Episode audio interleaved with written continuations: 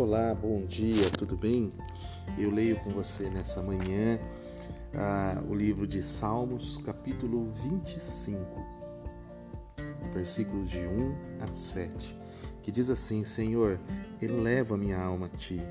Meu Deus, eu confio em ti, que eu não me frustre, que os meus inimigos não triunfem sobre mim, que nenhum dos que esperam em ti venham a se frustrar.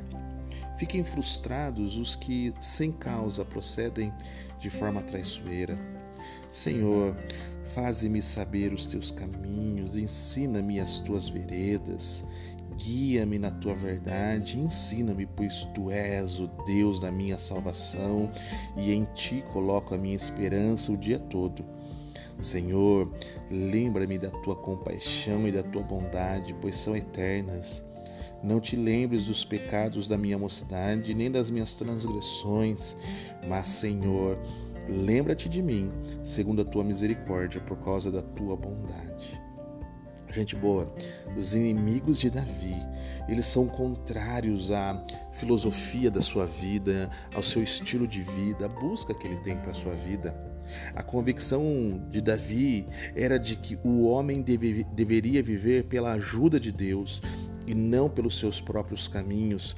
Davi ele busca uma visão de vida que os seus inimigos eles acham que é algo ingênuo, é algo inocente demais. Davi ele reconhece que sem Deus a vida é, íntegra não seria páreo para os poderes políticos do mundo, pelas pessoas que andam preocupadas com seus próprios interesses de uma maneira traiçoeira.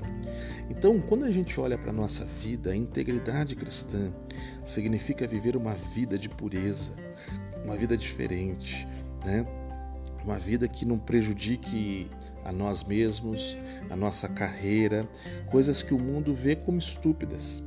Falar, por exemplo, sobre celibato, sobre é, a não prática do sexo antes do casamento, essas coisas são ingênuas demais nos dias de hoje. Mas no fim, o que a gente entende é que o mundo é que será envergonhado. E a minha oração nessa manhã é que eu e você a gente possa viver de acordo com a palavra de Deus. Como o salmista aqui Davi diz, os teus caminhos, as suas verdades, em vez da gente viver pelos nossos caminhos e pelas nossas verdades. Que eu e você a gente possa viver de uma maneira íntegra. Que Deus possa te abençoar e possa te fortalecer e te ajudar a você permanecer no caminho dele hoje e por todos os dias. Que você tenha um dia abençoado. Em nome de Jesus. Até amanhã.